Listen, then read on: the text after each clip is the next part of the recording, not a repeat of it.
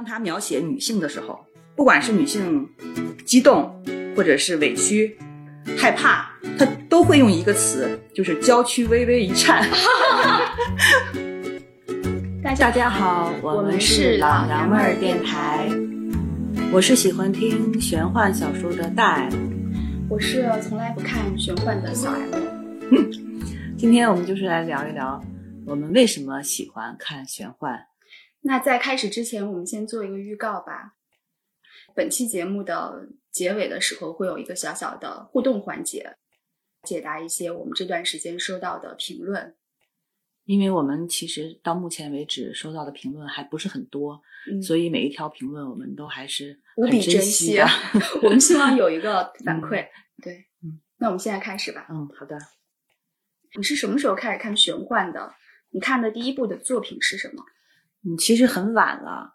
我可能一开始是跟你一样的，我是从来不看玄幻的，嗯甚至是觉得玄幻特别 low，很鄙视。比如说大家都在看《花千骨》的时候，我是一点儿都没看，我到现在也没有看过《花千骨我我就是被那个花千骨败了兴致。我看的第一部玄幻就是从花千骨开始的，当时就是会觉得特效几毛来着，对几毛特效，就把这个特效就是一下子把我搞倒胃口了，我就进入不不进去。但对于很多观众来说的话，《花千骨》是一部特别好的电视剧。比方说，我老公吧，我老公他作为一个男性观众，他不能说是从《花千骨》入坑，但是他是很有耐心的把《花千骨》看完的。他并不计较那种几毛特效，嗯他觉得特别有趣、特别牛逼、特别好玩儿。很多人粉赵丽颖也是从《花千骨》开始的，觉得她在那个上面的演技就是还不错，她不是一个简单的花瓶。我当时不喜欢她，最主要还有一个原因是不喜欢霍建华，是不喜欢他冷脸吗？我不喜欢他人中太长了，鼻子太短了。啊、那你这完全是个人审美。对，是个人审美。我们表达是我们个人的观点，是《花千骨》没有看下去，但是嗯我们不否认它是一部好的作品。这个我也无从评论，因为没看，嗯就是无从评论但是在我接到的反馈当中，可以跟《三生三世》相匹敌的一部作品。看完《三生三世》之后，当时没有其其他的剧可看的时候，嗯我还尝试着想看一下《花千骨》，但是看但不下去。是就是看不下去。花千骨它的年代会更加早一点儿，在当时引发好评的剧，你现在过了几年，你回头再看的话，其实是有一些跟你当下脱节的，而且你回过头来再看，就更加 low 了，你会更觉得过时了一点儿。嗯所以这个我们就不再去评论它了。我真正看的其实是《三生三世十里桃花》，那已经很晚了，对，就是非常晚。嗯其实我不是一个典型的玄幻爱好者但在我来看，你已经就痴狂到不行了。啊，我是痴狂吗？这个我接下来会解释到的。因为因为你，因为我感觉你在听的有声小说全部是玄幻类的。没有，其实我是一边听一边在哦鄙视的，但是我又忍不住不听。我先说这个《三生三世》吧，我当时嗯为什么要看呢？因为我是一直喜欢赵又廷，但是你知道，即便是如此，我看第一集的时候差点没把我笑死，就是觉得他的那个特效呀、动作呀，还有包括他们穿的衣服呀，都好搞笑。那个剑飞来飞去，然后那个人跟着剑 飞来飞去，我当时都觉得很搞笑。我是好像看到第二三集以后，才开始慢慢的入戏的。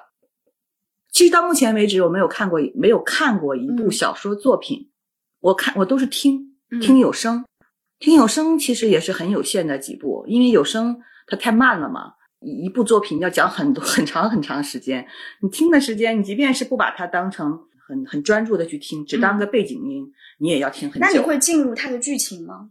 会进入，但是很容易走出来。嗯，因为我在看《三生三世》的时候难以为继，看不下去。我不喜欢那种有有生轮回的，嗯，他可以死，然后死了以后又复活，或者是我失我我失忆了，然后我又拾起了对你的回忆，再失忆，再拾起对，就这些反反复复的、不断反转的这种东西是我接受不了的，所以它的剧情我是走不进去的。哦，我恰恰可以，这不就是很多人喜欢穿越剧的一个原因吗？嗯，我觉得就是他不断的，他不断的脱离现实，他每次这个现实演到一定程度了，进入高潮期以后，嗯他就把这个现实掐掐断了，然后再进入另外一段现实。很多人喜欢看穿越，不就是因为这如此吗？我也喜欢看穿越，比如以前看《步步惊心》的时候，这个是我喜欢的。但是我喜欢的是一件事情有始有末，这件事情会盖棺定论，它有一个结局。但是《三生三世》在我来看的话，它是一个循环。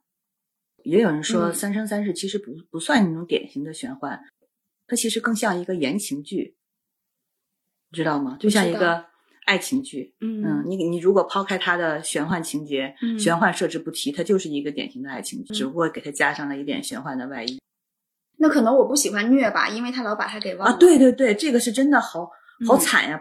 他俩每好一段时间，杨幂就会把他给忘了，再好一段时间，然后再忘了，再忘了，就是这样来来回回关键经历了你想，轮她如果一直当大女主的话，嗯很多剧情施展不开呀。你你作为一个喜欢看甜宠剧的人，但是像刚才说的《花千骨》和《三生三世》，其实里面都有大量的甜甜宠情节，但你却无动于衷吗？我对甜宠的喜爱只占到我的观剧审美当中非常小的一个比例。嗯我通常在工作很繁忙，或者是这段时间，我密集的接纳了很多知识跟信息量之后，当我需要休息的时候，我会选择看甜宠。那段时间也是我情感上有空虚的时候，自己得不到满足的时候，我会从甜宠里头吸取养分，就觉得我现在就是要甜，我就是要看这种不需要动什么脑子的。而其他大部分我的观剧喜好，其实看的是叫伦理剧。啊、这个我知道，嗯但我跟你在这点上原因是一样的。那我为什么看玄幻呢？这个原因是一样的，就是我不喜欢看，嗯，其实也不是不喜欢，我会躲避看过于沉重的话题沉过于沉重的话题，尤其是伦理剧啊，或者是那些一地鸡毛的家庭剧啊、情感剧啊、超虐的嗯那些感情戏，对我来讲就是太沉重了，嗯我太容易入戏了。就是那样的剧，我可能会深吸一口气，做好提前做好心理建设，我才会看。看完之后呢，可能还要这个情绪要沉浸在其中很长时间，我才能慢慢走出来。对我的情绪的影响太大了。而看玄幻呢，我是随时随地放下，我就可以干别的。嗯我即便是不听了，到此为止了，随时中断，我也 OK。你也不会牵挂。对，我也希望这样。年轻的时候还好一点儿，就是越是年纪大了，就人到中年以后，我就越害怕看这种那种沉重的伦理剧，就很就很累，心累。我想过这个问题，就是为什么我依然还沉迷于看伦理剧，而你已经刻意的在回避这个题材，是因为我觉得在人生阅历跟人生经历上面，我依然还是一个学习者，特别需要从这些文学作品或者是从这些影视剧当中找到别人的生活经验为我所用。我对这个东西是有向往的。但是你已经总结出来了你个人的属于你自己的生活经验，身也处在不同的对人生阶段。所以你已经不需要通过外力、通过别人的故事来给自来给自己有养分。但是我的话，其实会有这么一个通道，这个我看影视剧也好，我看文学作品也好，我都会有这样的一个期待。我经常会看，会在看了一部很沉重的剧以后，看的时候会大哭一场，哭得歇斯底里的，可能太入戏了。然后看完以后就会特别生气，嗯，就说我为什么要无缘无故的 大哭看这样的一个剧呢？对呀、就好像自己在帮别人过了一个很惨的一生一样。但我还好，我每次大哭一场之后，我反倒是觉得很放松，很解压，然后我也不会觉得，呃，它跟我会有什么关联。我只是觉得，哎，我发泄了一下，就跟我突然在山顶大吼大叫释放出来的那种舒适感其实是一样的。那你觉得玄幻里头有值得一提的感情线吗？有的，嗯但是很少。现在很多玄幻它是你分类吧，它受众其实分得很清晰的。像《三生三世》这种的，那肯定是有感情戏的，我就不嗯说了吧。它本身就是像言情剧一样，但是还有一些，就像《斗罗大陆》吧，包括像《斗破苍穹》，他们可能更针对的是青少年群体，起码是偏年轻的那个群体。不啊，我老公这两个都听，我知道这个我也听了，为什么我我要说呢？就是但是我女儿也是都听都对看，它它首先他是个大 IP 嘛，他同时会有动漫，它会有其他的音频节目，会有小说。当当当他拍成拍成动漫的时候，他肯定要考虑青少年群体。就比如说《斗罗大陆》吧，他在第一季的时候，他还会有一些感情戏，他会描写到一些欲望冲动，虽然说文笔很少，但是有。但是从第二季开始就很少提到这种，我觉得他是因为当他这个 IP 做大了以后，他不得不考虑他的受众群体，因为他后来又拍动漫了嘛。他的动漫其实是比他的那个小说和音频要阅读体验，就是听的体验要好很多。因为你知道那个玄幻作者，尤其是很多直男作者，语言真的是很贫乏的。嗯不知道有多贫乏。就比如说，当他描写女性的时候，不管是女性激动，或者是委屈、害怕，他都会用一个词，就是娇躯微微一颤。我跟你说哈，这个很网文，对这个很而且特别像早些年的地摊文学的那个嗯用、用词，嗯甚至是知音体。嗯当你形容一个人的身体用郊区的时候，你就知道这个人的 这个作者是什么样的作者，你知道吗？吗？我最害怕的就是这一类的文字风格对。很多直男作者就是这样，比如说《斗罗大陆》，比如说《斗破苍穹》，都是这种风格的。嗯他基本上是不会描写任何女性，也不会描写心理活动，就是客观的，就是很直白的一个描述。当他在作为文字作品，他是描写的很繁很复杂的那些魂环，它分很多种颜色嘛，他就要在文字当中不厌其烦的每一次提到魂环，他就要提到红色、绿色，或者是红色、绿色相加，嗯他都会把这些颜色不厌其烦的提出来。嗯但是你如果是动漫的话，他就一下子就拍出来了就会很快体验就会好一些。那我们接着往下来，有人说玄幻的起源是《仙剑奇侠传》，其实这个有人说就是我老公说，因为他是一个比较资深的玄幻迷。之前有一次他在看《斗罗大陆》的时候，我就问他，我说。斗罗大陆怎么能有这么多集、几百集？我说作者是怎么能够构建一个这么长的一个故事？他跟我说，所有玄幻的起源都是一部叫做《仙剑奇侠传》。而这一部剧的起源又是源于这个游戏，随后的玄幻都是从这个里头发芽出来的。当然，他的那个观点仅代表他自己个人的一个一个理解，肯定不专业。这个你你是怎么看的？你有看过这部剧吗？这个我没看过，这个嗯我甚至没有回答资格，就像我第一个问题回答的那样，我是从 三生生三世才开始的，所以你也没有回头倒回头来，就是当我发现，就是在一些文学论坛上，或者嗯是那些什么嗯贴吧上，出现了很多玄幻作品的时候，那个时候都已经玄幻作品是很昌盛了，嗯但我那个时候还有一部都没有看过呢。嗯，这部剧我是知道的，包括当时是杨幂啊、胡歌、刘诗诗，就是集中了很多唐人影视这的那些被当红小生你。知道，这些主要是被八零后，就像你们这批人，不是哦，主要的受众是九零后，不是八零后，哎，是八零后。那就是八零跟九零，九零也占了很大一一部分的比重。我是觉得，嗯在我印象里，应该是影响八零后的人最深的一代。不是九零后，哎，不重要，不重要，不重要。就是我也没有看，而我当时根本不知道那个叫叫玄幻，我当时就是自动把它屏蔽，不是因为说它是玄幻我不看，而是我而是我是知道它是一个游戏我不看，我对游戏的那种反感就跟我对玄幻的反感是一样的，也不是说反感吧，是排斥，也不是说排斥吧，是难以融入。《仙剑奇侠传》应该它严格说来，它属于仙侠。我记得有人说是这样的，就是说应该先是有武侠，然后到仙侠，然后才有玄幻。嗯那武侠就不用说了，它就是起起源特别早嘛，而且嗯在中国特别有广大的市场。嗯其实你看《仙侠仙侠传》的时候，你如果是你不太了解剧情的话，你一看上去它就像一个武侠片，对吧？但是它又有一些嗯仙呀、神的情节，我知道是不一样。它的光电效果太多了。那就是后来，那对，他后来再说也有特效了呀。嗯嗯，就相比之下，武侠就会很朴实。我就是很爱看武侠，也不叫武侠吧，就是叫那种古装言情片，嗯然后里面带有一些侠呀，然后打打杀杀的这种情节，我是 OK 的。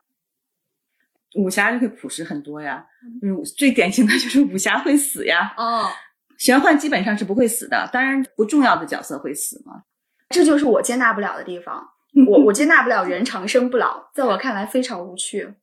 怎么说呀？武侠呢，它是那种建立在现实基础上的理想主义，嗯但玄幻呢，真的就是玄天马行空，我想怎么样就怎么样。它甚至那个逻辑都是无法自洽的，很多。嗯嗯，像你刚才说斗罗大陆，它其实不是斗罗大陆，它是斗罗大陆。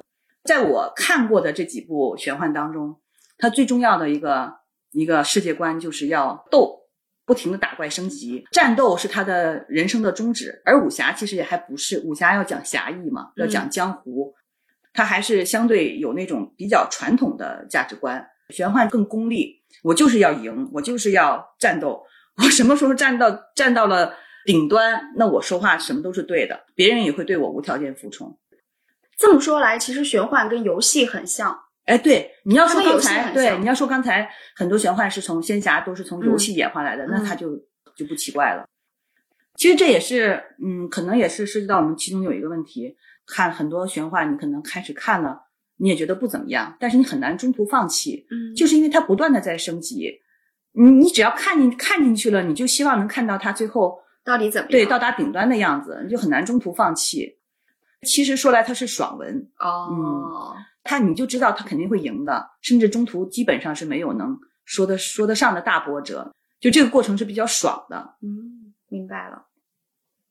那你觉得对玄幻来说，现在有有声小说、有动漫，然后还有真人版，比如说《斗罗大陆》的话，我就知道肖战演了一个真人版，那个可 low 了，是肖战和吴宣仪，嗯，他们俩演我看了几集。你对这不同的影影视化的跟那个小说或者是什么，你你对他们之间的比较跟喜好是什么样的？应该还是动漫。它那个有好几个版本，就是有那种二 D 的，就平面的嗯平面动画，嗯还有做的三 D 的。现在应该是比较普及的是那个三 D 版的动画，是就是我儿子一一直就在追的制作的很精良对对对，但是它也会特别慢，你知道？更新对它是呃周更吗？对，周更，周更，而且一集只有十几分钟。嗯剧中的那个主角叫唐三嘛，他最后有要要经历一个海神九考，他每一考 就要看十几集吧，大概。哦 就我儿子急的呀，他甚至他的那个时间记周法都是用嗯斗罗大陆来记周的。比如说是，哎呀，我一说什么时候会放假，他就说那不就是斗罗大陆演到多 演到第多少集的时候吗？是吗？原来是这样，那就跟小的时候大家追日本漫画，像《海贼王》一样。啊对对对，呃，海贼王它就是每个每一周更，每一周更，然后一更更了几十年，到现在还在更新。对，我觉得现在国产的动漫也有这个趋势，《斗罗大陆》就已经有几百集了。哎，是说《斗罗大陆》的主题曲是张韶涵唱的吗？现在有很多动漫制作已经非常成熟了，嗯所以它的主题曲会找那些非常有名的歌手来唱，打造自己的一个大 IP 嘛。对他这个 IP 非常大嗯，包括周边，我儿子已经买了好几个那个昊天锤了。是吗？就是它的受众多广呀！你看，从小孩儿，比如说你儿子、你女儿、嗯你老公、嗯我，嗯，不分男女，对，然后不分是小孩儿还是成年人。不同不同平台、不同形式的受哎众。那你说小孩儿看这个跟成年人看这个，他的获得感是一样的吗？嗯，都是感觉到应该会有差别吧？哦就是我儿子看肯定是觉得爽嘛，就是嗯这种升级打怪，就不管谁看都会觉得爽嘛。嗯，我听的原因，一个是我想知道小孩儿会会喜欢听什么。我一开始听《斗罗大陆》是想就是想知道所以年是你儿子听的比你早。他知道的比我早，但是他那个时候还没有看，哦但我是先听的。嗯嗯等到我全都听完了，他才开始看那个动漫。还有一个原因就是我刚才提到的，本身就是不想看那种沉重的现实题材现实题材的。嗯我可能会在洗刷的时候听，嗯会在地铁上的时候听。无论周围声音多嘈杂都无所谓的，哪怕我丢失了好几集没听也没关系的，它不影响我对这部剧的那个剧情的，哦，呃，剧情的接受、剧情的理解都不影响的。所以它是一个你随时随地可以逃离现实场景的一种方式。对对对，那你觉得玄幻它会构建自己的一个世界观吗？会它的这个世界观跟现实生活中的不一样在哪里？完全不一样嘛。为什么我们看看玄幻就是爽嘛？穿越剧也是一样的，我们可以抛开现实的一切，自己架构一个世界观。我觉得它的逻辑最主要的是反科学的。你就比如像科幻吧，你可能还会考虑到一个科学理论基础，在这个基础上，你你所能想到的，它能够演化到什么程度，是它是有一个逻辑的。玄幻就完全没有这个逻辑，就很脑对洞很对脑洞很大。像我来看玄幻的话，我其实就是看脑洞吧，看想象力吧。你就说那些作者，他写东西真的是写的太一般了，文笔太一般了。就像我刚才说的，你要是看他的字或者听他的音频，很难受的。嗯，但是他们架构的这个整个这个小宇宙，比如说斗罗宇宙吧，嗯它是有一套自己的自洽自洽体系的。这个很多的脑洞都是在这个自洽体体系当中，这一点你还是要佩服作者的这些这些想象力。是嗯尤其是像我觉得像早期的那些人，应该是最厉害的。你看斗罗和斗破苍穹，他们还是有道家理论的影理论的影子，他们都知道讲修炼嘛。无论你通过什么方式的修炼，最后我都是要达到成仙成神，嗯嗯，嗯，都有一个顶顶点。道家，哎，可是道家不是很无为而治吗？你说的那个是非非哦常理论的，哦但是，嗯，哦，你你指的是就是方法论修仙这一块儿，对 对，炼炼仙丹、炼丹、追求长生不老对这一嗯哦，明白。斗破苍穹，它就是两部分结合，一部分是炼丹，一部分是修斗力，并进才才会可以。最喜欢的作品你还要聊一下吗？最喜欢的作品，那应该还是《三生三世》吧？三世嗯，那个我是全看了的，甚至那《三生三世》打动你的到底是情感、主角还是剧情？纯爱。纯爱就是还是情感线。对对对，所以就是从爱情片的这个切入口来切入到玄幻，是一个比较好的方式。对，三生那个系列的作者是是女作者，是唐七哦嘛？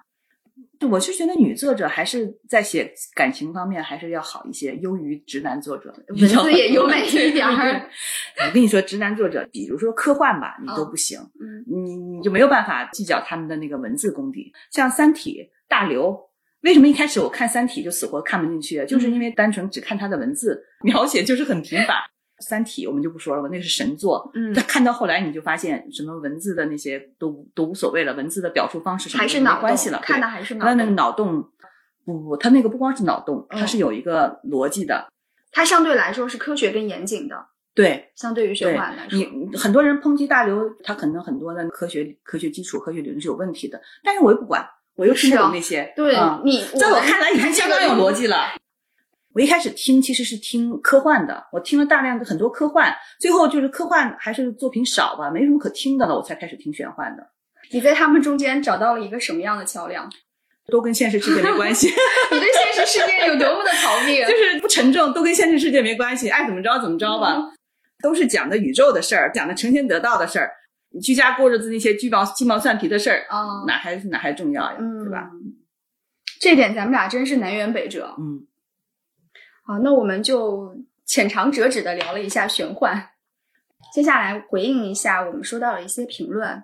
我们刚开始在做播客的时候，预想到呃网络环境其实很参差不齐，我们会觉得可能会有一些杠精，对，我们已经其实做做好了会挨骂的准备，做好了会挨骂的准备，因为个人化的表达往往代表的都是自己对生活的偏见。只代表了你的看法，那其他人不满意的话来杠一杠，我觉得这是一件非常正常的事情。但是在我们收到的评论当中，大家都是非常友善的。对，真的是绝大多数都是非常友善的，非常友这个甚至善友善到超出我的意料。对，还是要先感谢大家很文明礼貌的来跟我们互动、嗯来听，包括容忍我们在早期的时候其实音质是很差的，因为也有嗯、呃听众给我们留言说。为什么逼的声音这么多？这个东西是考虑到审核，我们为了要过审，所以开车的那期被逼的比较多。当然也跟我们自己的剪辑的技能有关，当时还不娴熟，所以听起来非常的生涩的。在后期的话是会改进。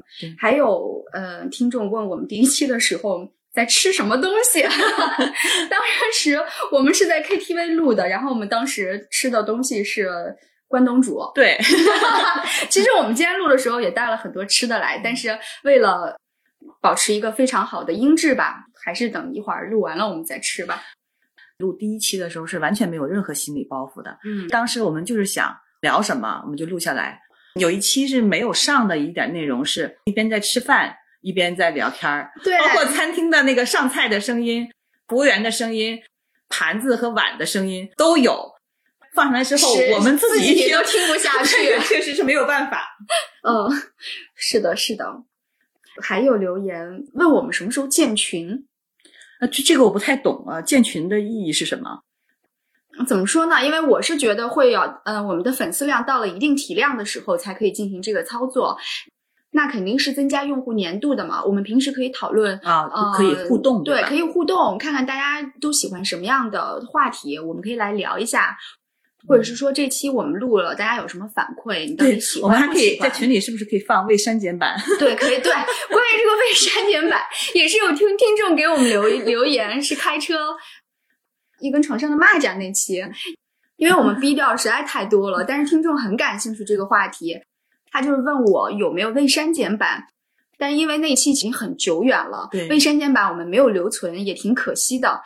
但如果我们有这个群的话，可以及时的把不能上传的，我们就在群里头做一个粉丝福利了。对，嗯，目前的阶段也想征求一下大家的意见，看看建群的呼声高不高，因为我们很担心，比如说就寥寥几人，我们建了几个群，平时就是这种互动也不多，就略显尴尬。